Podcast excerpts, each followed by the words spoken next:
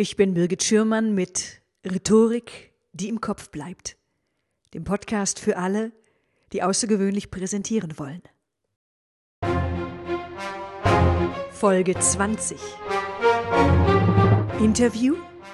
So macht's der Profi. Liebe Hörer, heute gibt es eine Premiere. Ich starte mit dem ersten Interview in meinem Podcast. Ich werde jetzt in meinem Interview Menschen interviewen, die professionell reden. Auf der Rednerbühne, von der Kanzel oder im Fernsehen. Die Interviews sollen maximal 20 bis 30 Minuten dauern, nicht mehr.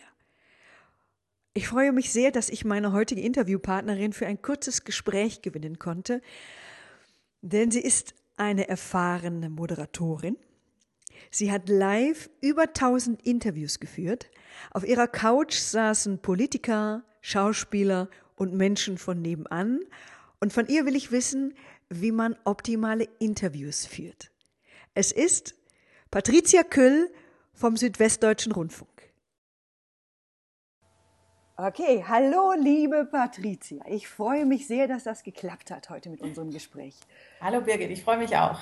Ähm, ich möchte gleich vorweg sagen, ähm, ich habe mir einige deiner Interviews angesehen, einige deiner Moderationen und ich bin, also du machst es super charmant in meinen Augen. Ähm, was mir auch gut gefällt, ist, du äh, schwierige Namen kommen dir ganz leicht über die Lippen. Oh. gut, dass es so wird. Ja, also ich hätte das, also ich würde es wahrscheinlich so einfach nicht hinbekommen. Und ich habe auch den Eindruck, dass dir dann auch immer die richtigen Fragen einfallen. Ähm, das gefällt mir auch sehr gut. Und ähm, ja, da das äh, Interview auf 20 bis 30 Minuten begrenzt ist, würde ich auch gleich einsteigen und dich gleich bitten, dich einfach noch mal kurz vorzustellen. Ja, sehr gerne. Also ich heiße Patricia Kühl. Ich arbeite mittlerweile seit, oh Gott, 27 Jahren in den Medien. Ich habe erst ähm, sechs, sieben Jahre Radio gemacht und mache jetzt seit gut 20 Jahren Fernsehen beim Südwestrundfunk in Mainz und in Baden-Baden. Und ähm, da habe ich, ich habe immer beides gemacht, Redaktion und Moderation. Also das eine ist den Inhalt einer Sendung zusammenpacken und dafür verantwortlich sein und das andere ist vor der Kamera stehen und diese Inhalte entsprechend zu verkaufen. In den letzten Jahren, seitdem ich Kinder habe, ist die Moderation immer mehr geworden, einfach weil sich das leichter ähm, regeln lässt mit Kindern, aber auch deswegen, weil in der Moderation kann man einfach besser verdienen. Okay, sag mal, wie gehst du denn an deine Interviews ran? Was ist dir wichtig und worauf legst du besonderen Wert? Ich sitze gerade an der Vorbereitung ähm, drei Interviews für eine Veranstaltung, die nichts mit dem Fernsehen zu tun hat. Das heißt, hier mache ich meine Recherchen selber. Ich kriege mal ganz grob, worum, mit welchen Menschen ich zu tun habe ähm, und vielleicht drei, vier, fünf Zeilen zu den einzelnen Menschen. Das ist aber alles noch relativ uninteressant, weil das nur meistens Stichworte aus der Biografie sind. Ich gehe jetzt ran und Gott sei Dank gibt es ja Internet und google mich mal kreuz und quer durchs Netz. Guck einfach mal, was kann ich über diesen Menschen erfahren? Was kann ich fachlich über den erfahren, was kann ich ähm, über die Person erfahren. Und dann arbeite ich mich in das Thema ein. Ein Thema ist jetzt die Karl-Marx-Ausstellung 2018 in Trier das ist schon ein heftiges Thema, weil Karl Marx, der hat da, ähm, da brauchen wir philosophisch gar nicht anzufangen, das kriegt kein normaler Mensch mehr gebacken. Meine Arbeit ist jetzt, das so interessant zu gestalten, dass man einsteigt ins Thema, aber nicht zu tief geht. Also, dass man nicht all diejenigen, die mit Philosophie und mit Karl Marx, Marx überhaupt nichts zu tun haben, dass man die nicht gleich verliert, sondern dass man gerade die Einstiegsfrage, dass die gleich so brennt, dass jeder hellwach ist und jeder dabei ist. Und ähm, man schon auch ein bisschen was über den erfährt, dass man ähm, hinterher ein bisschen klüger ist, aber dass man eben nicht so tief in so eine Geschichte einsteigt, dass man alle verliert, die eben mit dem Thema nichts anfangen können. Ah, okay. Und wie machst du das denn, wenn du einen Interviewpartner dann vor dir hast? Wie, äh, stellt, wie stellst du einen guten Draht her? Wie machst du das? Also Rapport herstellen, das ist eigentlich relativ einfach, wenn man offen und aufgeschlossen ist. Ich begrüße meine Gäste mit Handschlag, ich schaue ihnen in die Augen, ich höre ihnen erstmal zu, ich frage ihnen, wie es ihnen, frage sie, wie es ihnen geht, äh, wie sie angekommen sind und ich versuche auch gleich ihnen so ein bisschen die Scheu zu nehmen. Fernsehstudio ist ja sehr äh, was sehr Unnatürliches und ich erkläre ihnen ein paar Regeln. Ich mache einen Witz. Witze machen ist immer gut. Also Lachen entstresst die Menschen. Mhm. Äh, man muss jetzt nicht, also ich mache jetzt kein Witz im Sinne von ähm, Klein Fritzchen oder sowas, sondern ich sage irgendwie sowas, ähm, in die Kamera winken und die Oma grüßen und sowas. Das wollen wir alles nicht so gerne. Und in dem Moment, wo jemand so ein bisschen gelöst lachen kann, ist der auch schon gleich viel entstresster. Und in dem Moment, wo man gemeinsam lacht, hat man auch gleich einen Rapport hergestellt. Ah, und hattest du auch schon mal einen Interviewpartner, von dem du dachtest, oh Gott, der bekommt ja überhaupt nicht die Zähne auseinander? Ähm, ja, das passiert immer mal wieder. Aus Erfahrung weiß man irgendwann auch mal, ganz junge Männer, also es sind noch gar keine Männer, eher so 16-jährige Jungs, sind in der Regel nicht so wahnsinnig gesprächig. Das kann auch anders sein, aber da weiß man das schon. Das heißt, da muss man von vornherein darauf achten, stell offene Fragen. Also bitte keine Fragen, die die mit Ja oder Nein beantworten können. Dann werden sie das nämlich auch tun ähm, sondern offene Fragen. Hab viele Fragen in, ähm, ähm, in, in petto, damit du auch immer nachschießen kannst, wenn die Antworten sehr kurz sind. Aber ich sage den Leuten in der Regel auch vorher schon, ich halte ja so ein kurzes ähm, Warm-up-Gespräch, bevor es losgeht und da merke ich schon, wie jemand drauf ist. Und manches Mal muss ich den Leuten auch sagen, ey, wenn sie so lang antworten bei jeder Frage, dann kriegen wir genau eine Frage und eine Antwort durch. Also halten Sie sich kurz, wo Sie kurz sein können, aber seien Sie ruhig lang und ausführlich. Die, bei den Zuschauern soll ja Kino im Kopf entstehen und dann müssen Sie einfach ein bisschen was erzählen. Und das erzähle ich jedem vor dem Gespräch und das funktioniert meistens auch. Ah, okay. Und gab es auch schon mal, dass, dass, du, dass das Interview in eine andere Richtung gelaufen ist, als du geplant hast? Also die Interviews laufen meistens in eine andere Richtung, einfach deswegen, weil ich Gespräche führe. Ich habe meine Vorbereitung, ich habe meine Fragen, aber ich frage die nicht ab. Also ich hack das nicht ab, ähm, weil das sonst kein Gespräch ist. Mhm. Die Antworten und je nachdem, wie die antworten, frage ich weiter. Und oftmals habe ich dann ganz andere Fragen gestellt, eigentlich, als ich es eigentlich vorgehabt habe. Ähm, das passiert einfach. Das finde ich auch völlig normal. Das ist auch nicht schlimm. Ein einziges Mal ist es mir passiert, dass ein Gespräch gekippt ist. Ähm, da hatte ich gerade, das war die Zeit, da habe ich eine Ausbildung gemacht zum Coach. Und Coach und Journalist, das passt eigentlich nicht zusammen. Das sind so ganz verschiedene Pole. Der Journalist, der ist ja immer sehr problemorientiert und ähm, eher ein bisschen zynisch. Und der Coach, der ist lösungsorientiert und wertschätzend. Und jetzt fragte ich, der, ein Fotograf war das, der hat tolle Bilder gemacht, aber sehr, sehr duster. Und jetzt stellte ich ihm die Frage, warum er denn immer so düstere Bilder macht. Und dann sagte er, alles Schöne ist ja langweilig. Und das hätte ich als Journalistin stehen gelassen, aber als Coach, da klingelten bei mir alle Alarmglocken.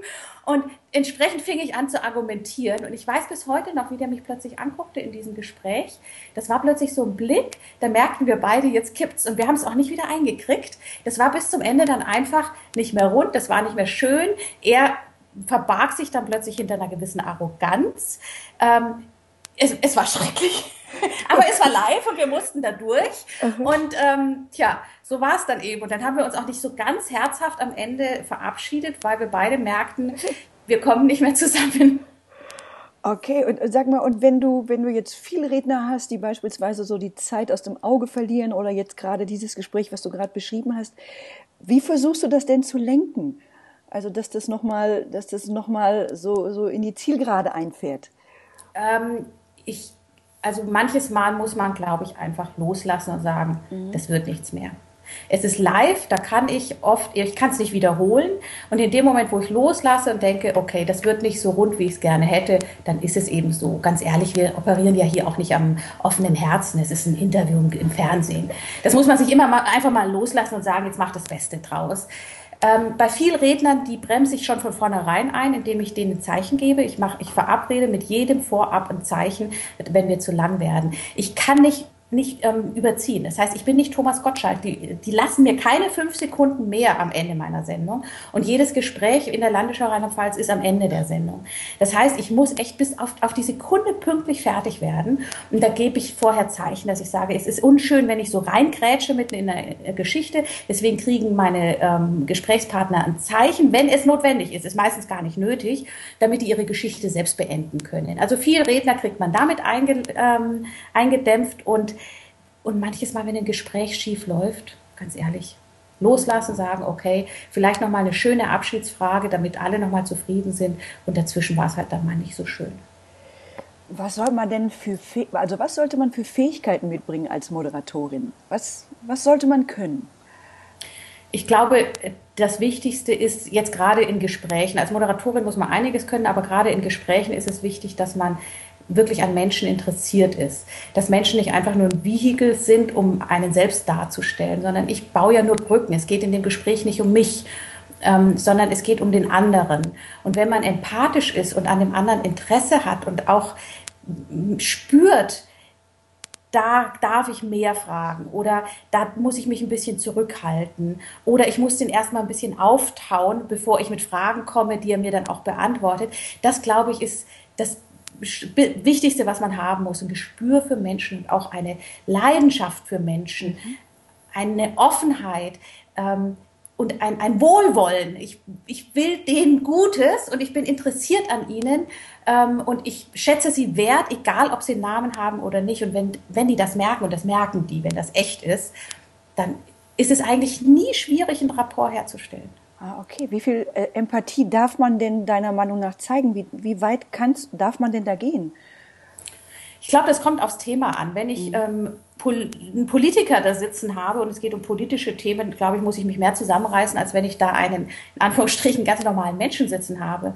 Ich, ich hatte mal das Thema ähm, Krebstod da, saßen mir ein Elternpaar gegenüber, die haben ihre Tochter an Krebs verloren. Und das war kurz nachdem ich meine Mutter an Krebs verloren hatte. Und da habe ich dann, also da, da waren die Augen bei mir schon sehr, sehr feucht. Da habe ich mich sehr zusammenreißen müssen. Und ich finde, das darf man auch merken, wenn man persönlich angegriffen ist. Ähm, bei allem, was mit Kindern zu tun hat oder sowas, ist man ja sowieso, glaube ich, mehr angegriffen. Und da muss man nicht eiskalt drüber wegbügeln. Und also wie parteiisch darf man eigentlich sein? Also nehmen wir an, du hast zu tun mit, mit Politikern. Also wie musst du dich raushalten? Wie ist das? Wie machst du das? Da kann ich dir nur sagen, wie ich es persönlich sehe. Als Moderator bin ich moderat.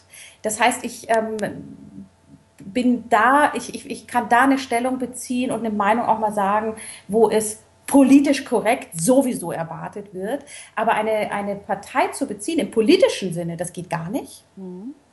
Ähm, es kommt immer so ein bisschen auf die Sendung drauf an, aber selbst in meiner Magazinsendung kann ich politisch kann ich da nicht irgendwie Farbe bekennen. Ich kann dann mal bei, bei, bei ganz extremen Geschichten, ob, was, ob ich was gut oder schlecht finde, da kann ich ähm, ab und zu mal einen Halbsatz dazu verlieren. Aber grundsätzlich bin ich als Moderator moderat. Ah, okay.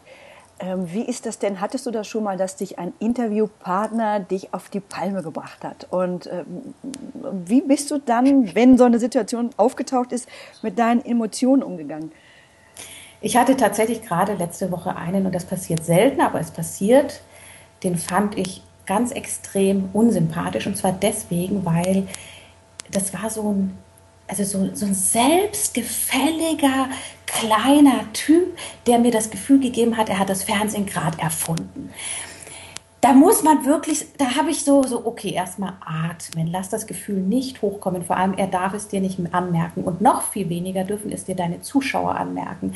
Das fällt nämlich auf dich selber zurück und nicht auf den Gesprächspartner. Weil dieser Gesprächspartner wirkt bei deinen Zuschauern ja vielleicht ganz anders als auf dich. Nur ich bin da ja vielleicht gerade besonders empfindlich, dass ich das nicht so wahnsinnig spannend finde, dass da jemand das erste Mal in einem Fernsehstudio ist, aber so tut, als wäre wär er darin geboren. Ähm, da wirklich ich war dem genauso zuvorkommend und freundlich wie allen anderen gegenüber. Aber als er aus dem Studio draußen war, habe ich mich echt schütteln müssen. oh das, das, das, passiert einfach. Ähm, und ich habe wirklich für mich ge gelernt, es mir nicht anmerken zu lassen, sondern dem weiter genauso freundlich entgegenzukommen ähm, wie allen anderen auch. Manches Mal, wenn er mir wirklich persönlich blöd kommt, dann kann ich in dem Moment, wo die Kamera aus ist, kann ich mich auch etwas kühler von dem verabschieden, als ich das normalerweise tun würde. Aber nicht mal das ist oft notwendig, sondern einfach, wenn er rausgeht, schütteln und sagen, okay, so Leute gibt es auch. Gut, dass ich nicht jeden Tag mit ihm zu tun habe. Mhm. Hast du denn eine Struktur für deine Interviews? Gehst du nach dem gleichen Schema um oder wie machst du das?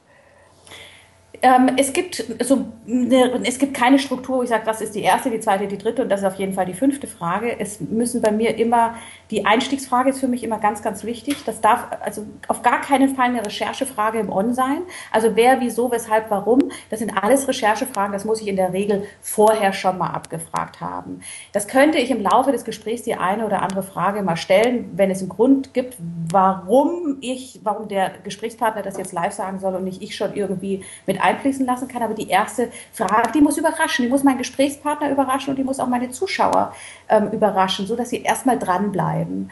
Die erste Frage ist mir wichtig und die Ausstiegsfrage, die kann man oft nicht so planen, weil ich eben das Gespräch, den Gesprächsverlauf ja oft gar nicht kenne. Aber eine schöne Ausstiegsfrage ist eigentlich auch immer nett. Und dann gibt es vielleicht so innerhalb des Gesprächs ein paar Sachen, wo du sagst, okay, die Frage muss ich auf jeden Fall stellen, das ist wichtig. Ja.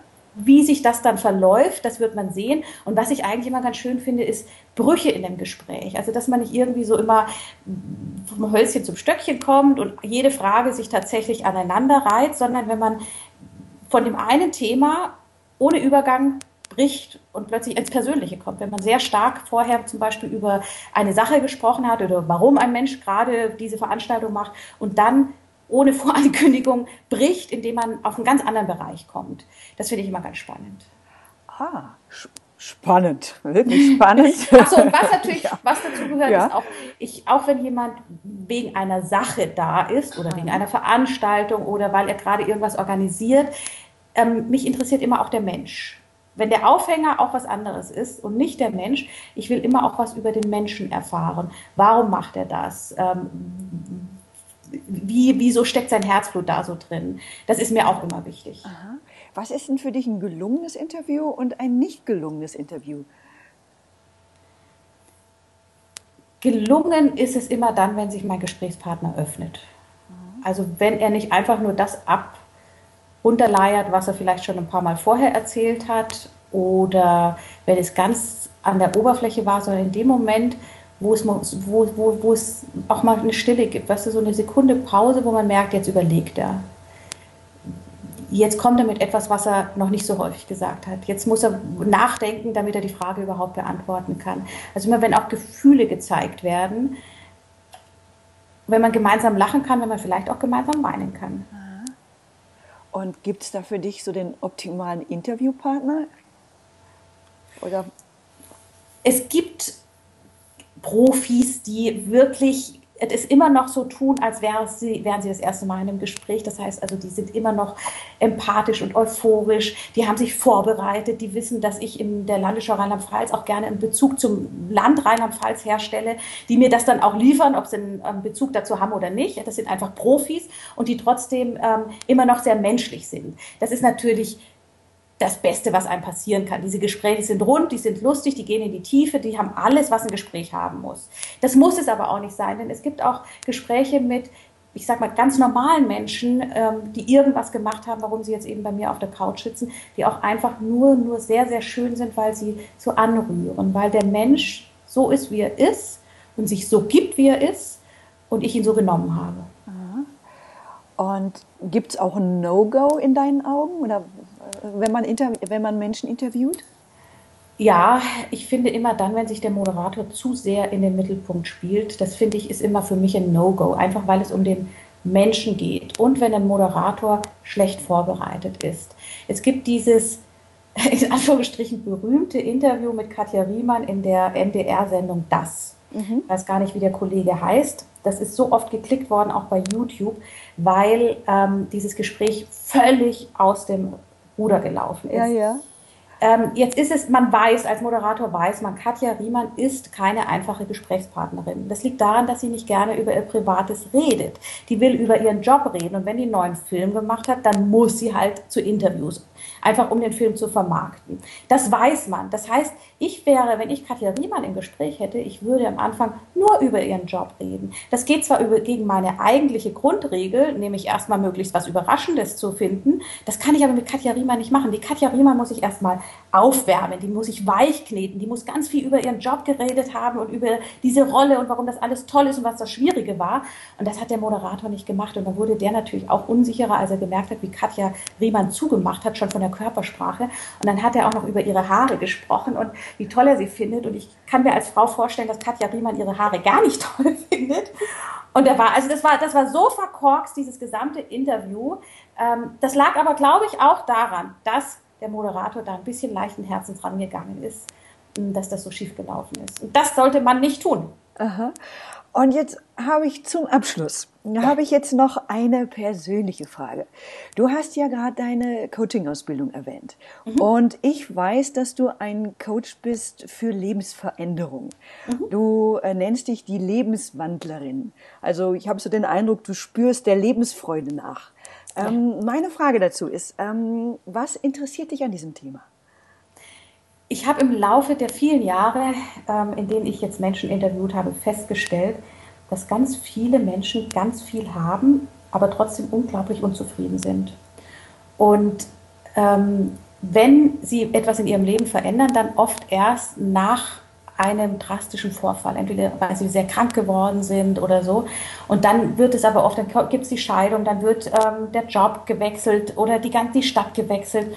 Und ich bin der Meinung, dass man, auch aus eigener Erfahrung weiß ich das, dass man ähm, das, was man hat, eigentlich behalten kann, aber es mit kleinen Schritten so verändern, wie man es braucht also die Lebensfreude, die kommt nicht von zu dir alleine, wenn du nicht der Typ bist, wenn du nicht die Umstände danach hast, sondern du musst wirklich ab einem gewissen Alter, das ist so zwischen 40 und Mitte 50 ist das meistens, da ist die nach Untersuchungen die Lebensunzufriedenheit am größten, dafür gibt es auch Gründe, da muss man aktiv was dafür tun. Und nicht immer darauf warten, dass irgendjemand mal, also entweder die gute Fee oder der Prinz auf seinem scheiß Gaul vorbeireitet und einen rettet, sondern man muss aktiv was dafür tun und das ist Arbeit und das ist das, was ich so postuliere. Dass ich, Leute, kriegt den Hintern hoch, tut was dafür, denn ohne Lebensfreude ist das Leben einfach unglaublich bleiern und grau, so wie das Wetter heute draußen. Mhm. Danke. Mensch, Gerne. ein schönes Schlusswort. Wir sind tatsächlich in der Zeit super gut, es sind 20 Minuten. Patricia, vielen, vielen Dank für dieses spannende Gespräch. Sehr gerne. Alles Gute und Dir auch. ja, tschüss. Dir weiterhin viel Erfolg. Dankeschön. tschüss. In der nächsten Folge, der Folge 21 meines Podcasts, kommt Stefanie Patzelt zu Wort. Stefanie Patzelt ist Bestatterin und Trauerrednerin aus Berlin. Und von ihr will ich wissen, welche Erfahrungen sie mit Trauerreden gemacht hat. Ich bin gespannt. Ja, das war's für heute. Tschüss. Bis zum nächsten Mal. Ich freue mich auf Sie. Ihre Birgit Schürmann.